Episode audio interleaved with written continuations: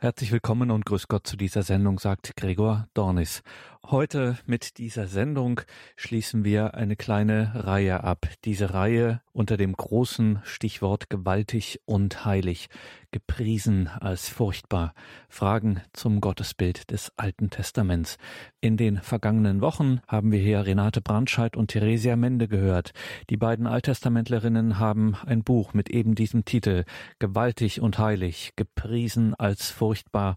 Fragen zum Gottesbild des Alten Testaments veröffentlicht im D&D Medienverlag und Professor Renate Brandscheid und Schwester Dr. Theresia Mende haben uns einen exklusiven Einblick hier bei Radio Horeb gewährt in dieses besondere Buch, mit dem eine große Lücke auf dem christlichen Büchermarkt endlich geschlossen wird, nämlich die intensive Auseinandersetzung, Betrachtung, theologische Einordnung des Gottesbildes, der Gottesbilder des Alten Testaments. Das oder die, seien wir ehrlich, für viele von uns immer noch und erst recht heute immer noch eine große Herausforderung darstellt. Der rachsüchtige, der eifernde, der ausschließende Gott. Alles nicht einfach für den Menschen des 21. Jahrhunderts. Möchte man sich am liebsten vom Alten Testament als Offenbarung verabschieden. Aber die Kirche hat das mit Recht nie getan. Im Gegenteil. Das Alte Testament, der Gott, des Alten Testaments ist der Gott Jesu Christi. Und nun mit diesem Buch Gewaltig und heilig, gepriesen als furchtbar, Fragen zum Gottesbild des Alten Testaments, ein Buch von Professor Renate Brandscheid und Schwester Dr. Theresia Mende. Mit diesem Buch kann man sich jetzt auch nicht mehr herausreden, dass man das nicht gewusst hätte und dass einem das keiner gesagt hat. Doch Renate Brandscheid und Theresia Mende klären auf. Wie gesagt, wir durften hier schon einiges dazu hören. Heute der abschließende und das Ganze noch einmal theologisch und geistlich zusammenbindende Vortrag von Professor Renate Brandscheid, der emeritierten Alttestamentlerin von der Theologischen Fakultät Trier, gewaltig und heilig, gepriesen als furchtbar, die alttestamentliche Rede über Gott als Impuls für die Gegenwart. Gewaltig und heilig, gepriesen als furchtbar. Exodus 15, 11 die alttestamentliche Rede über Gott als Impuls für die Gegenwart. Liebe Hörer von Radio Horeb, der letzte Vortrag unserer Themenreihe bündelt die Einsichten der vorangegangenen Vorträge und macht in diesem Zusammenhang auf eine Gottesbezeichnung Israels aufmerksam, die ebenso erstaunlich wie bemerkenswert ist dass Gott dem Zeugnis des Alten Testamentes nach dem Glaubenden in seinem Gerechtigkeitswalten mitunter wie ein Feind entgegentritt, dass er zürnt, Rache übt, Gewalt einsetzt und dass er mit Eifersucht und Eifer um sein Volk ringt, hat nämlich in Israel nicht nur zu Erschauern, sondern auch zu Bekenntnis und Lobpreis geführt.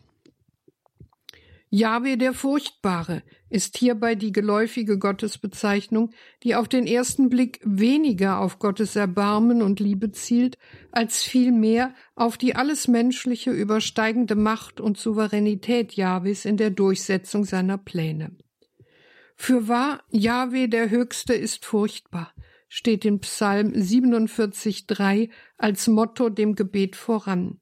Aber auch in den geschichtlichen und prophetischen Überlieferungen ist vielfach mit großer Zustimmung von Seiten Israels die Rede davon, dass Yahweh, der Furchtbare, seine überlegene Macht, der niemand standhalten kann, zugunsten seines Volkes und gegen seine Feinde eingesetzt hat. Du hast dein Volk Israel unter Zeichen und Wundern, mit starker Hand, mit hoch erhobenem Arm und gewaltigen Schreckenstaten aus dem Land Ägypten herausgeführt. Jeremia 32, 21. All diese Aussagen haben primär nicht die Ehrfurcht in der Begegnung mit Gott im Blick, auch wenn diese zu jeder Annäherung an Gott dazugehört, sondern das furchtauslösende, unberechenbare Tun Gottes, das Menschen erzittern lässt, das aber dennoch nach Israels fester Überzeugung Lob verdient. Nun hat aber der Lobpreis eines Gottes, der gegen mächtige Feinde ankämpft, auch Nebentöne, die vor allem der heutige Mensch nur ungern hört, denkt er doch schnell an islamistische Gotteskrieger oder an die christliche Miliz, insbesondere in Afrika, die im Namen Gottes Mord und Totschlag verüben. Da kann die Unbefangenheit, mit der Israel seinen Kriegsgott Jahwe preist, der sich erhebt, um die Erde in Schrecken zu versetzen, Jesaja 2,10, schon einmal bitter aufstoßen, zumal, wenn ausdrücklich die Aufforderung ergeht, Jahwe Zebaoth mit den Worten zu heiligen, er sei euer Schrecken und er sei eure Furcht. Jesaja 8, 13. Andererseits muss die grundsätzlich bejahende Einstellung Israels zur göttlichen Furchtbarkeit zu denken geben, zumal sie maßgeblich die Reaktion auf das Exodusgeschehen bestimmt, jenes Befreiungserlebnisses am Anfang der Geschichte des Gottesvolkes, mit der Jahwe sich einen großen Namen gemacht hat und auf die das Moselied in Exodus 15 lobpreisend zurückblickt. Und wer immer noch meint, dies sei nun wieder typisch Altes Testament, den belehrt das Neue Testament eines Besseren. Denn das letzte Buch der zweieinen Bibel, die Offenbarung des Johannes, die auf die Herrschaftsübernahme Gottes am Ende der Zeiten vorausblickt, lässt in Kapitel 15 die Christen, die den Glauben treu bewahrt haben und als vollendete Heilsgemeinde bei Gott leben, unter Harfenbegleitung das Lied des Mose und das Lied des Lammes, also des erhöhten Christus, singen, ohne darin einen Widerspruch zu erkennen. Schauen wir daher die beiden Texte, das Triumphlied in Exodus 15 und das Lied des Lammes in Offenbarung 15 einmal genauer an. Erstens der Lobpreis des gewaltigen Gottes in Exodus 15 und Offenbarung 15. Das in nachexilischer Zeit entstandene Moselied Exodus 15 greift in den ersten Versen auf das ältere, im jetzigen Textzusammenhang ihm angefügte Mirjamlied Exodus 15, 19 bis 21 zurück, das damit nicht nur den Rahmen für das Moselied abgibt, sondern hier auch seine Entfaltung erfährt. Nach der Selbstaufforderung zum Lobpreis Jahwes und dem Bekenntnis Israels und Moses zu dem Gott, der Pharaos Wagen und Streitmacht ins Meer geworfen hat, schildern Vers drei bis fünf den Kampf Gottes mit dem ägyptischen Heer. Der Herr ist ein Krieger, Jahwe ist sein Name, Pharaos Wagen und seine Streitmacht warf er ins Meer. Seine besten Vorkämpfer versanken im Roten Meer, Fluten deckten sie zu, sie sanken in die Tiefe wie Steine. Deine rechte Herr ist herrlich an Stärke, deine rechte Herr zerschmettert den Feind. In deiner erhabenen Größe wirfst du die Gegner zu Boden, du sendest deinen Zorn, er frisst sie wie Stoppeln. Du schnaubtest vor Zorn, da turnte sich Wasser, da standen Wogen als Wall, Fluten erstarrten im Herzen des Meeres. Die ungewohnte Rede von Jahwe als Krieger in Vers 3 umschreibt den Einsatz für die Schwachen und Unterdrückten, weshalb sich die Aktivitäten Jahwes ausdrücklich gegen die Waffen richten, die die Unterdrückermacht eingesetzt hat. Pharaos Wagen und seine Streitmacht warf er ins Meer. Eine Tiefendimension erreicht die Schilderung dadurch, dass Jahwe nicht mit kriegerischen Mitteln wie ein menschlicher Krieger das ägyptische Heer entmachtet hat. Auch sind es nicht einfach Wassermassen, die die Ägypter bedecken, sondern Fluten, so dass sie in die Tiefe sanken wie Steine. Die Begriffe Fluten und Tiefe aber bezeichnen im Hebräischen nicht in erster Linie natürliche Meeresbereiche, sondern sind mythische Umschreibungen für den Bereich des Chaotischen, der dem Willen Jahwes zufolge nach den Ägyptern, die durch ihre Gewalttaten Chaos entfesselt haben, gegriffen hat. Daher hat letztlich nicht ein Wind die Wasserfluten aufgestaut, sondern Jahwe, und zwar durch das Schnauben vor Zorn. Vers 8, das mit seinem richterlichen Wirken einhergeht. In Vers 9 kommt der Feind Jahwes, als der Ägypten hier durchweg gesehen wird, selbst zu Wort. Dabei wird deutlich, dass es ihm nicht nur um die Rückholung entlaufener Sklaven geht, sondern um demonstrative und exzessive Gewalt, die Jahwe aber nicht zum Zuge kommen lässt. Da sagte der Feind, ich jage nach, hole ein, ich teile die Beute, ich stille die Gier, ich zücke mein Schwert, meine Hand jagt sie davon. Da schnaubtest du Sturm, das Meer deckte sie zu, sie sanken wie Blei ins tosende Wasser. Der eindrucksvolle Sieg Jahwes löst in Vers 11 die Vergleichsfrage aus. Wer ist wie du unter den Göttern, o Herr? Wer ist wie du gewaltig und heilig, gepriesen als furchtbar, wundervollbringend? Wobei das Alte Testament die Existenz anderer Götter allein deshalb in Rechnung stellt, weil sie im Bewusstsein ihrer Verehrer eine Rolle spielen und nicht, weil sie eine seinsmäßige Realität sind. Die Unvergleichlichkeit Jahwes im Gegenüber zu den von Menschen geschaffenen Göttern manifestiert sich hiernach in seiner Heiligkeit, also der Erhabenheit Jahwes über alles Unreine und zugleich der Energie, mit der er sich in seinen Macht- und Wundertaten zur Geltung bringt. Danach wendet sich das Moselied ausdrücklich dem Verhältnis Gottes zu seinem Volk zu und preist ihn als denjenigen, der Israel sicher zu seiner heiligen Wohnung geleitet hat, eine Bezeichnung für den Tempel zu Jerusalem und das ihn umgebende Gebiet. Du lenktest in deiner Güte das Volk, das du erlöst hast. Du führtest sie machtvoll zu deiner heiligen Wohnung. Vers 13.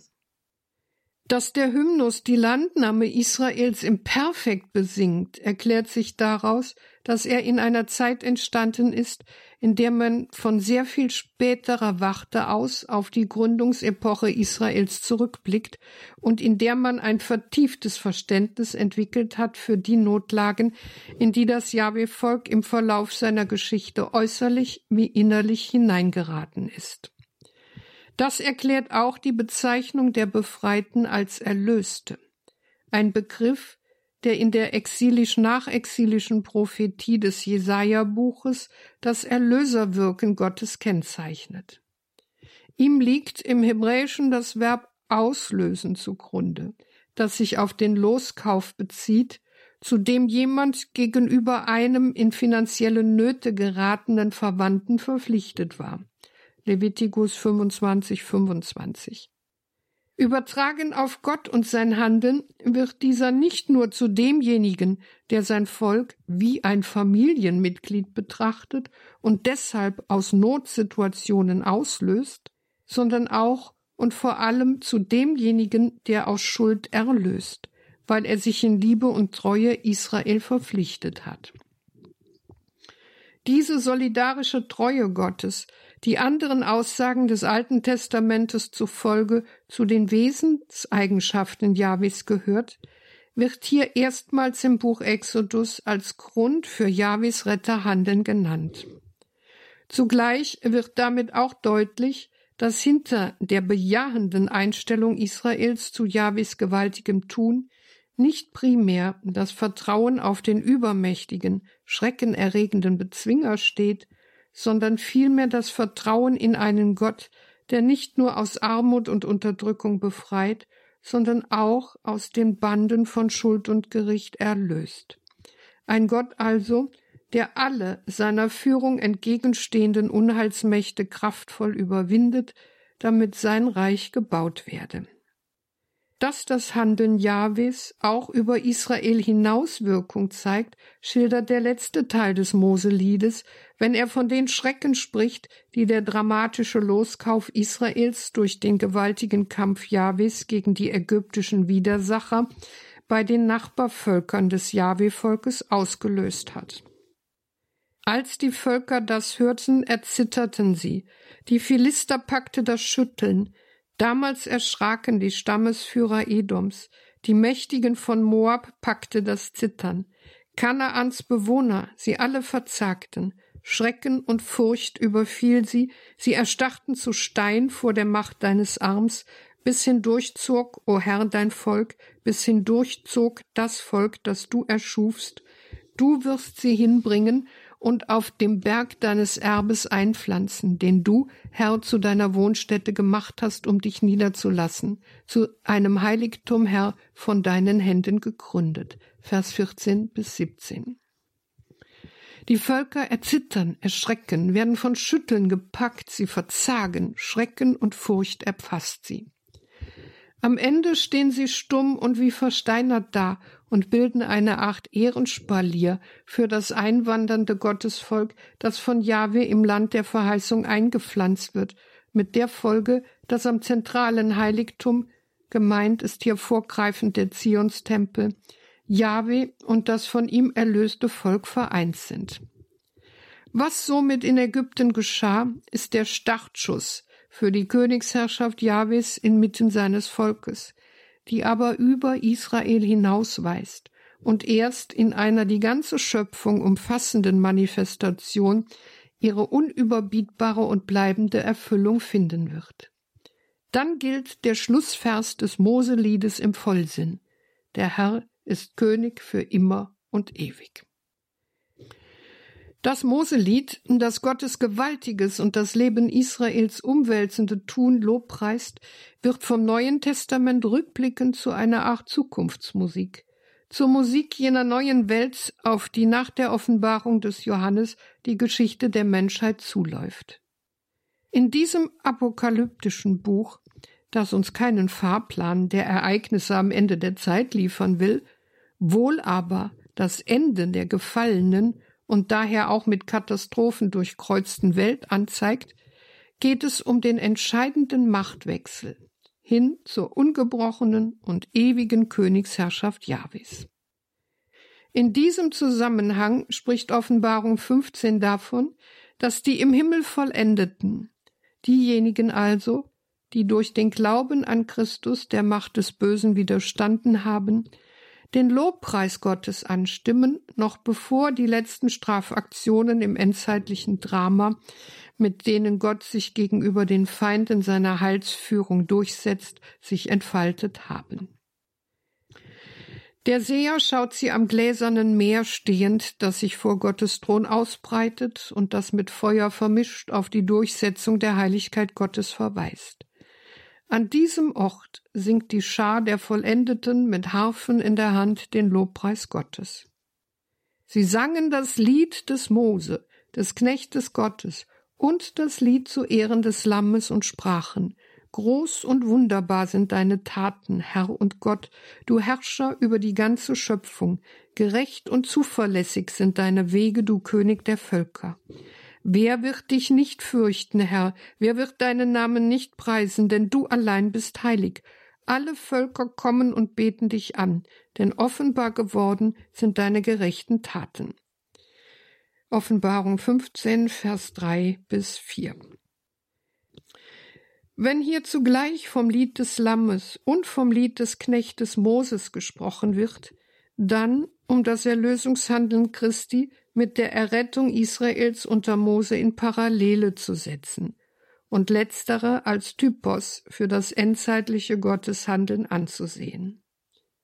Wie nämlich einst die Ägypter als Gottesfeind, als Anti-Jahweh besiegt wurden und in die Tiefe des Meeres sanken, so hat Christus durch den Tod hindurch in die Freiheit der Kinder Gottes geführt, die im Glauben gewiss sein dürfen, dass in der Endzeit die Macht des Bösen samt ihren Anhängern unwiderruflich und endgültig überwunden sein werden und das Seufzen der Schöpfung, die nach Römer 8,22 unter der Last der Vergänglichkeit leidet, ein Ende findet.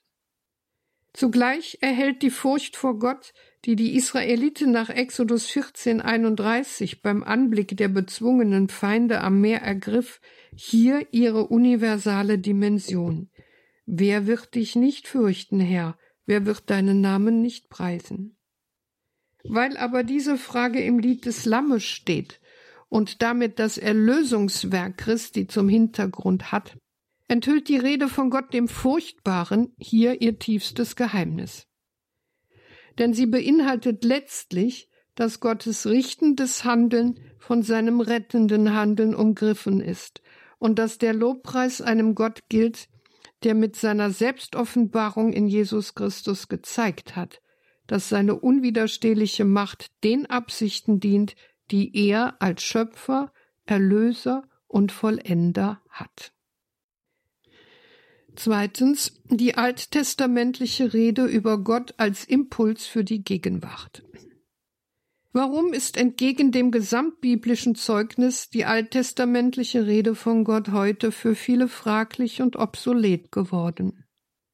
Weil die Bandbreite der Gottesvorstellungen zwischen Liebe und Zorn irritiert und weil insbesondere die Vorstellung von dem furchtbaren Gott, der sich als Richter gewaltig zur Geltung bringt, abstößt, so dass viele es leid sind, sich mit dem Alten Testament zu beschäftigen. Was allerdings dann übrig bleibt, ist ein mehr oder weniger zurechtgezimmerter Gott. Ein Gott, dessen man sich nach Bedarf bedient, der sogenannte Liebegott, über den Clive Staples Lewis einmal treffend gesagt hat, mit Liebe meinen die meisten von uns in diesem Zusammenhang so viel wie Gutherzigkeit. Das heißt den Wunsch, jemand anders glücklich zu sehen, nicht glücklich in diesem oder jenem Sinn, sondern einfach hin glücklich. Was uns wirklich passen könnte, das wäre ein Gott, der zu allem, was wir gerade gern täten, sagen würde, was macht es schon, solange Sie nur zufrieden sind. In der Tat, wir möchten nicht so sehr einen Vater im Himmel, als vielmehr einen Großvater im Himmel, einen greisen Wohlmeiner, der es, wie man sagt, gerne sieht, wenn die jungen Leute sich amüsieren, und dessen Plan für das Universum einfach darauf hinausläuft, dass am Abend eines jeden Tages gesagt werden kann, es war für alle wundervoll. Allerdings bezahlt man mit einer derartigen Wunschvorstellung darüber, wie Gott sein sollte und wie er sich zu offenbaren habe, einen hohen Preis. Denn sie hat zur Folge, dass man Gott weder in Gericht und Zorn noch in Barmherzigkeit und Güte wirklich versteht. Ein lieber Gott, wie er hier gezeichnet ist, hat nämlich nichts zu tun mit dem Gott der Liebe, von dem das Alte Testament spricht und auf den bezogen das Neue Testament die Kurzformel des Glaubens geprägt hat, Gott ist Liebe. 1 Johannes 4,16. Hier wird nicht dem, was Menschen unter Liebe verstehen, der Name Gottes zugesprochen, sondern das Wesen eines Gottes umschrieben, der nicht erst liebt, seit es die Welt gibt, sondern der von Ewigkeit her und in sich selbst Liebe ist und der sich mit dem Wohlergehen des Menschen nicht auf eine unbeteiligte Weise befasst. Darum gibt es in dieser göttlichen Liebe, wie die vorangehenden Vorträge aufgezeigt haben, Güte, Barmherzigkeit und Gnade, aber auch Eifersucht, Zorn und Gericht, wodurch der liebende Gott den Menschen zur Umkehr führen will. Denn Umkehr bedeutet für den Menschen das Heraustreten aus einer verfehlten Geschichte und das Hineintreten in eine neue Geschichte mit Gott, bedeutet die Bereitschaft, gleichsam mit den Augen Gottes den wahren Zustand des Menschen zu erkennen, bedeutet falsche Vorstellungen über Gott ad acta zu legen und das Wort seiner Offenbarungen an die erste Stelle zu setzen. Gott, so sagt der zum Christentum konvertierte Jude Arthur Katz, ist sicher kein Egozentriker, der in krankhafter Weise darauf besteht, dass man ihn beachtet. Aber was wären denn die Konsequenzen für die Menschheit, wenn Gott nicht mehr in der beschriebenen Weise Gott wäre, wenn er also Schuld und Gericht außen vor ließe? dann hätten wir es mit einem Gott zu tun, der aus der Ferne mit Gleichgültigkeit und Geringschätzung auf den Menschen herabblicken und ihn seinem Elend überlassen würde. Wen dies nicht weiter berührt, der wird in der Regel dem Alten Testament reserviert bis ablehnend gegenüberstehen und seinen leidenschaftlich engagierten Gott bestenfalls auf der Anklagebank Platz nehmen lassen. Ganz anders liegen die Dinge im Fall des alttestamentlichen Israel, das ein Volk wie jedes andere war und wiederum auch nicht. Denn in ihm lebte die Überzeugung, dass dem Menschen nichts so nötig zum Leben ist wie das Hören des göttlichen Wortes. Nach diesem Wort hat Israel in jeder Situation verlangt. in Stunden der Freude und des Dankes, in Stunden des Leidens und der Verzweiflung. Zwar hat es oft genug versagt und sich auch gegen seinen Gott aufgelehnt. Dennoch hat Israel aufs Ganze gesehen Gott in seinen vielfältigen Bezeugungen ernst genommen und selbst in den dunkelsten Stunden das Reden mit Gott nicht abgebrochen, auch da nicht, wo die prophetische Ankündigung eines göttlichen Zorngerichtes, das weite Teile des Volkes nicht wahrhaben wollten, bittere Realität geworden war, wie in der Zerschlagung der Eigenstaatlichkeit Judas durch die Babylonier im Jahr 586 vor Christus, die das Exil zur Folge hatte und die Zerstreuung Israels unter die Völker. Weh, mit seinem Zorn umwirkt Herr die Tochter Zion, er schleuderte vom Himmel zur Erde die Pracht Israels. Nicht dachte er an den Schemel seiner Füße am Tag seines Zorns. Schonungslos hat der Herr vernichtet alle Fluren Jakobs, niedergerissen in seinem Grimm die Bollwerke der Tochter Juda, zu Boden gestreckt, entweiht das Königtum und seine Fürsten. Klagelieder 2, 1 bis 2. Mit diesen Worten beginnt das zweite Lied im Buch der Klagelieder, das den Untergang Judas nicht als einen politischen Unglücksfall zur Sprache bringt, sondern als eine Wirkung des göttlichen Zornes, der sich mittels der babylonischen Übermacht artikuliert hat. Dennoch steht im Verlauf des Liedes nicht die Anklage Gottes im Vordergrund. Vielmehr setzt sich das geschlagene Volk mit der Tatsache des selbstverschuldeten Gerichtes auseinander, ohne sich dabei mit dem Zorn Gottes als ein letztes abzufinden. Herr, sieh doch und schau, wem hast du solches getan? Mit dieser Frage in Klagelieder 220 überlässt das gerichtete Volk seine Zukunft Jahwe. Denn auch wenn Gott ihm als Richter entgegengetreten ist, es sogar wie ein Feind befehdet hat, so bleibt er dennoch derjenige, der Israel einst zum Eigentumsvolk erwählt hat.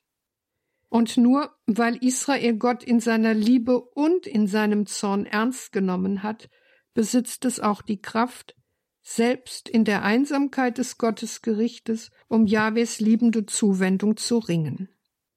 Und so wie hier hat Israel zu keiner Zeit aufgehört, seine Geschichte mit den Augen Gottes zu betrachten, sie auf sein Handeln hin transparent zu machen, überzeugt davon, dass Gott wohl im Zorn verborgen sein kann, aber trotz allem der Gott Israels bleibt. Daher hat Israel auch in höchster Bedrängnis nicht über, sondern zu Gott gesprochen, der nach Iob 35,10 selbst in der Nacht Lobgesänge schenken kann. Israel hat also auch in den dunkelsten Stunden seiner Geschichte Gott nicht den Abschied gegeben oder behauptet, es gibt keinen Gott.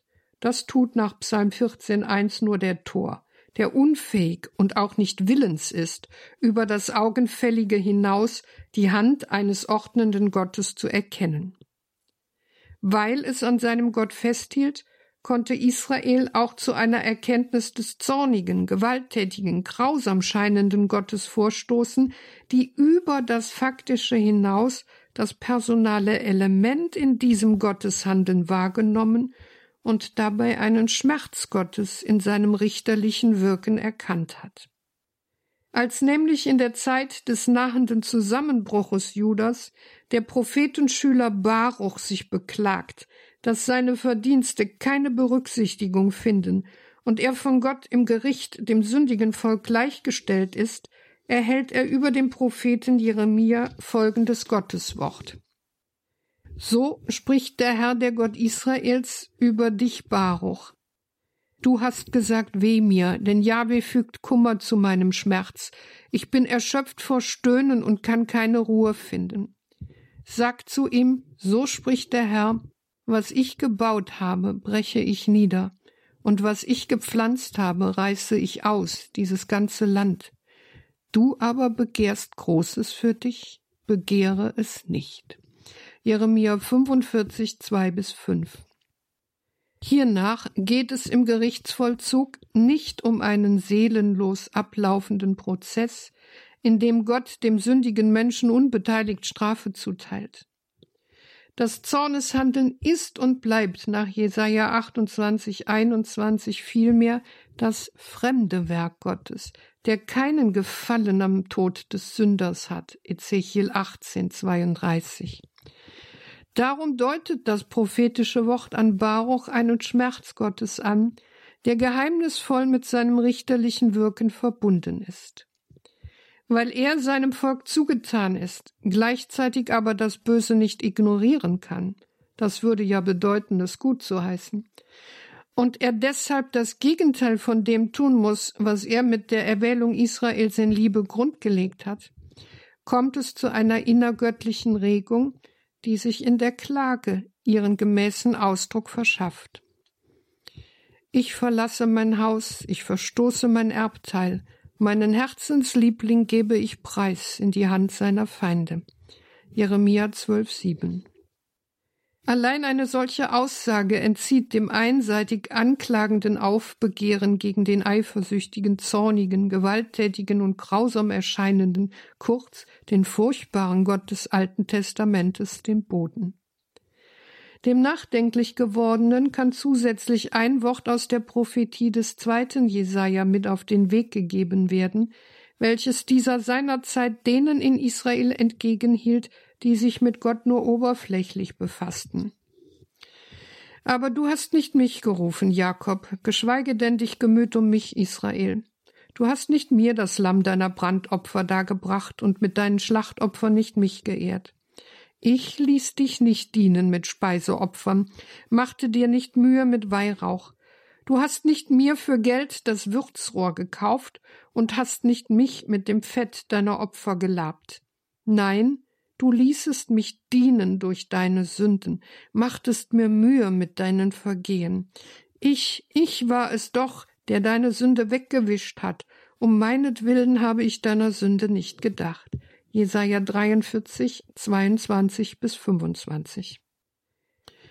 Dieses Gotteswort erfolgt auf eine Anklage Israels, dass sich seine aufwendigen Gottesdienste rühmt, aber letztlich mit seinem Gott keine Mühe gemacht hat da das Gottesvolk es an Gerechtigkeit als der unabdingbaren Voraussetzung für die erstrebte Gemeinschaft mit Gott hat fehlen lassen. Wer sich Mühe gemacht hat, war Jahwe, der Israel als Gottesvolk das Zorngericht überleben ließ, weil er in der Aufarbeitung der Schuld Israels dessen Sündenlast als einen Knechtsdienst auf sich genommen und mit der Tatkraft seiner Liebe getilgt hat. Im Lichte solcher Worte muss die Rede von den dunklen Seiten, von einer Ambivalenz oder gar einem dämonischen Zug in Gott verstummen. Den Blickwinkel zu verändern und nicht allein vom Menschen und seiner Welt aus, sondern von Gott her, also im Licht seiner Offenbarung, die Welt und das göttliche Handeln in ihr zu betrachten, ist das, was von dem alttestamentlichen Israel heute neu zu lernen ist. Drittens in der Schwebe des Lebendigen. Nach dem bisher Gesagten sind Gottesbilder notwendig, um Gott in seinem Wesen und Tun zu beschreiben. Sie sind aber nicht zureichend, um ihn damit gänzlich zu erfassen. Dem trägt im Alten Testament nicht zuletzt das Bilderverbot Rechnung, das innerhalb des Dekaloges der zehn Gebote steht. Es ist eng mit dem Gebot der ausschließlichen Verehrung Jahwes verbunden und macht die Freiheit Jahwes in seiner Selbstbezeugung am Verbot des Kultbildes fest. Du sollst dir kein Kultbild machen und keine Gestalt von irgendetwas am Himmel droben, auf der Erde unten oder im Wasser unter der Erde. Du sollst dich nicht vor ihnen niederwerfen und ihnen nicht dienen. Die hier geforderte Bildlosigkeit der Gottesverehrung, die Israel aus der Welt der es umgebenden Religionen heraushebt, ist nicht als Polemik gegen eine veräußerlichte, zugunsten einer geistigen innerlichen Gottesverehrung misszuverstehen dass die jeweilige Gottheit mit einer hölzernen oder vergoldeten Figur nicht schlichtweg identifiziert werden kann, das wusste auch der fromme Heide in der Regel sehr genau. Also dürfen wir nicht bei der Frage ansetzen, inwieweit das Kultbild Gott ist und ihn zureichend darstellt, sondern bei der Frage, was es aussagt und warum es für den heidnischen Kult unverzichtbar, für Israels Gottesverehrung aber verboten war. Der entscheidende Grund liegt in der jeweiligen Vorstellung über Gott und sein Wesen. Weil nach heidnischer Auffassung Götterbilder in geheimnisvoller Weise Anteil an dem haben, was sie darstellen, geht es mittels ihrer Darstellung primär um die Vergegenwärtigung der Gottheit in ihrer Macht, die mit ihren besonderen Segnungen beim Menschen und in seiner Welt wirksam werden soll. Die Kräfte der Gottheit können dem Menschen aber nur zuteil werden, wenn diese sich mit ihrem Bild verbindet. Das geschieht durch Animation, Konsekration, kurz durch ein magisches Ritual, das sein Götterbild gleichsam lebendig werden lässt. Über die Weihe des Kultbildes soll also Einfluss auf die Gottheit genommen werden. Dass man dies als möglich ansah, hängt wesentlich damit zusammen, dass die heidnischen Gottheiten nicht prinzipiell von der Natur und ihren Kräften geschieden sind, sondern selbst Manifestationen des Lebens sind, das den Kosmos durchzieht. Sicherlich hat der fromme Heide seine Gottheiten nicht einfach als neutrale Naturkraft angesehen, sondern sie im Du angeredet, zu ihnen gebetet, von ihnen Schutz und Segen erwartet. Das ändert aber nichts an der Tatsache, dass sie, von der Warte des Jahwe-Glaubens gesehen, keine Transzendenz besitzen und damit Teil der geschaffenen Welt sind. Aber an der Markierung einer Grenze zwischen Gott und Welt hatten die heidnischen Religionen kein Interesse, wohl aber an der Erfahrung der wirkmächtigen Anwesenheit ihrer Gottheiten. Auf diesem Hintergrund ist das Bilderverbot der zehn Gebote ein scharfer Affront gegen das heidnische Gottes- und Weltverständnis. Denn weder ist Jahwe ein Teil der Schöpfung, noch lässt er sich durch den Menschen zu einer manipulierbaren Größe degradieren. Vielmehr steht er der Welt als ihr Schöpfer gegenüber, der, wenn er sich dem Menschen erschließt, seine Offenbarungsgestalt in souveräner Freiheit wählt. Darum gibt es biblisch auch nur einen Weg, der den Zugang zu Gott eröffnet, die Anrufung seines Namens und das Gebet. Es geht also dem Bilderverbot nicht um das Phänomen der Bildlosigkeit an sich, sondern um das rechte Gottesverhältnis, um die Wahrung und Ernstnahme der Transzendenz Gottes und der göttlichen Freiheit in seiner Selbstbezeugung der Welt und dem Menschen gegenüber. Das alttestamentliche Bilderverbot regt dazu an, auch unsere persönlichen Gottesbilder zu überprüfen und uns zu fragen, ob wir wirklich genug von Gott wissen, ob wir im Alten wie im Neuen Testament in Erfahrung gebracht haben, an welchen Gott wir glauben, oder ob wir so lange an unserer Vorstellung herumgeschnitzt haben, bis Gott buchstäblich ins Bild passt. In diesem Zusammenhang kann uns ein Text des Schriftstellers Max Frisch zu denken geben. Es ist bemerkenswert, dass wir gerade von dem Menschen, den wir lieben, am mindesten aussagen können, wie er sei. Wir lieben ihn einfach. Eben darin besteht ja die Liebe, das Wunderbare an der Liebe, dass sie uns in der Schwebe des Lebendigen hält, in der Bereitschaft, einem Menschen zu folgen in allen seinen möglichen Entfaltungen. Wir wissen, dass jeder Mensch, wenn man ihn liebt, sich wie verwandelt fühlt, wie entfaltet, und dass auch dem Liebenden sich alles entfaltet, das Nächste, das lange Bekannte. Vieles sieht er wie zum ersten Male. Die Liebe befreit es aus jeglichem Bildnis. Das ist das Erregende, das Abenteuerliche, das eigentlich Spannende, dass wir mit den Menschen, die wir lieben, nicht fertig werden, weil wir sie lieben, solange wir sie lieben. Man höre bloß die Dichter, wenn sie lieben. Sie tappen nach Vergleichen, als wären sie betrunken. Sie greifen nach allen Dingen im All, nach Blumen und Tieren, nach Wolken, nach Sternen und Meeren. Warum? So wie das All, wie Gottes unerschöpfliche Geräumigkeit, schrankenlos, alles Möglichen voll, aller Geheimnisse voll, unfassbar ist der Mensch, den man liebt. Nur die Liebe erträgt ihn so. Übertragen auf Gott, Er ist unerschöpflich, schrankenlos, alles Möglichen voll, aller Geheimnisse voll, unfassbar. Nur die Liebe erträgt ihn so. Die Liebe aber schwindet, wenn wir ihn nicht kennen, wenn wir uns Bilder gemacht haben und allemal geistig fertig mit ihm sind. Viertens vom Lesen des Alten Testamentes. Intensiver als jedes andere antike Volk hat sich Israel mit seiner Geschichte beschäftigt. Aber nicht am Historischen war es interessiert, sondern an der Begegnung mit seinem Gott, der ihm in der Geschichte in vielfacher Gestalt begegnete. Mehrmals hat Israel ausgeholt und geschichtlich Erfahrenes überdacht und neu geschrieben. Nicht von ungefähr befassen sich daher 15 Bücher des Alten Testamentes ganz oder zum großen Teil mit Geschichte, und auch die restlichen Bücher sind mit ihrer Botschaft eng in die Geschichte Israels mit seinem Gott verflochten. Immer wieder zeigt uns das Alte Testament, wie Israel seinem Gott in veränderte Situationen und Herausforderungen gefolgt ist, wie es dabei auch die Nähe seines Gottes ausgehalten hat, die es vor Überraschungen und Rätselhaftes gestellt hat und wie dies seinen Blick für Gott geschärft hat.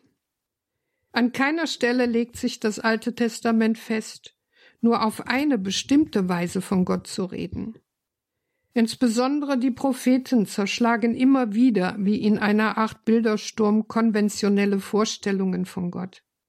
Der zweite Jesaja lässt Gott schreien und schnauben wie eine Gebärende, Kapitel 42, 14. Hosea spricht von Gott als Vogelfänger, Hosea 7, 12, als Löwe, Hosea 5, 14, als Leopard, Hosea 13, 7, als Bärin, Hosea 13, 8, sogar als Eiter und Knochenfraß, Hosea 5, 12.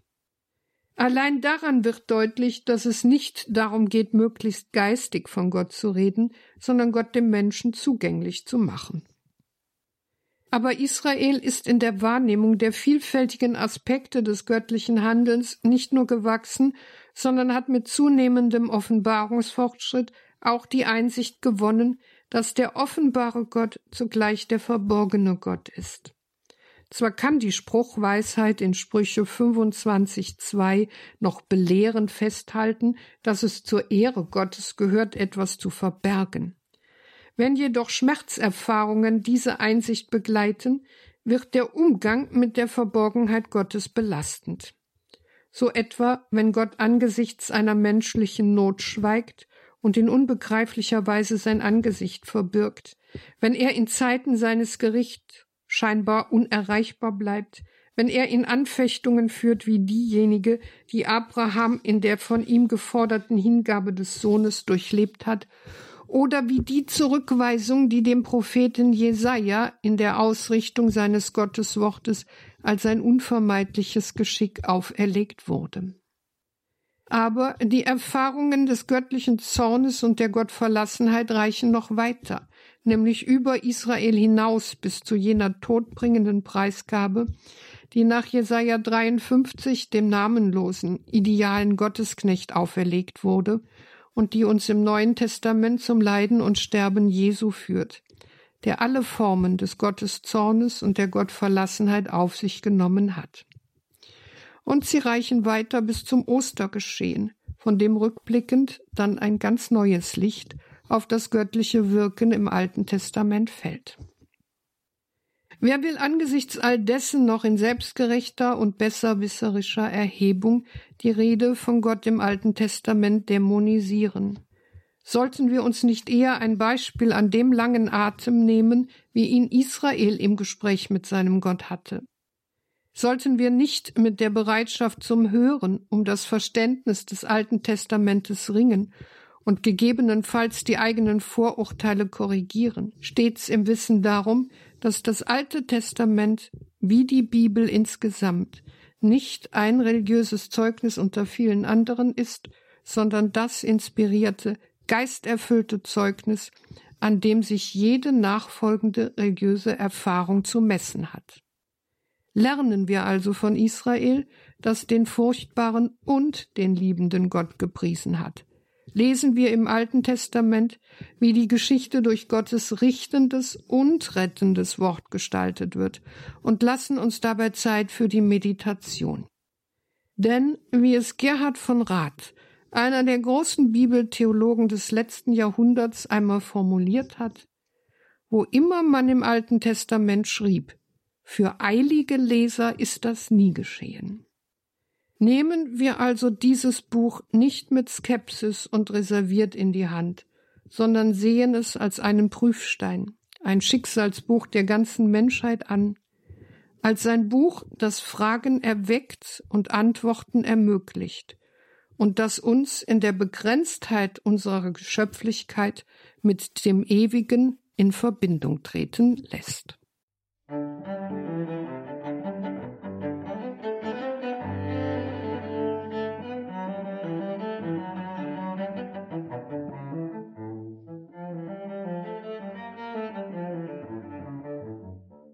Gewaltig und heilig gepriesen als furchtbar. Exodus 15, 11. Wir hörten in dieser Sendung, wie schon in den vergangenen Wochen, Professor Renate Brandscheid mit einem exklusiven Blick in das Buch von Renate Brandscheid und Theresia Mende, gewaltig und heilig, gepriesen als furchtbar Fragen zum Gottesbild des Alten Testaments. Erschienen ist dieses Buch im D&D Medienverlag. Ein herzlicher Dank auch an D&D Medien, dass wir hier da hineinblicken durften, liebe Hörerinnen und Hörer. Dieses Buch ist wirklich etwas Besonderes, informativ, ansprechend und ich sagte es am Eingang der Sendung, es schließt eine Lücke auf dem christlichen Büchermarkt. Die schwierigen und die anstößigen, die verstörenden Seiten des alttestamentlichen Gottesbildes werden hier in einer Weise erklärt, theologisch vermittelt und für den christlichen Glauben im 21. Jahrhundert fruchtbar gemacht, wie man das kaum sonst findet, macht man definitiv nichts verkehrt, wenn man zu diesem Buch greift, es vielleicht auch verschenkt. Renate Brandscheid, Theresia Mende, gewaltig und heilig, gepriesen als furchtbar. Fragen zum Gottesbild des Alten Testaments. Danke Ihnen allen fürs Dabeisein. Danke für Ihre Verbundenheit mit Radio Horeb, dass Sie dieses Radio möglich machen durch Ihr Gebet und Ihre Spende allen, die sich hier geistlich und materiell für uns einsetzen, ein herzliches Vergelt's Gott. Hier folgt jetzt um 21.30 Uhr die Reihe Nachgehört. Einen gesegneten Abend und eine behütete Nacht wünscht ihr Gregor Dornis.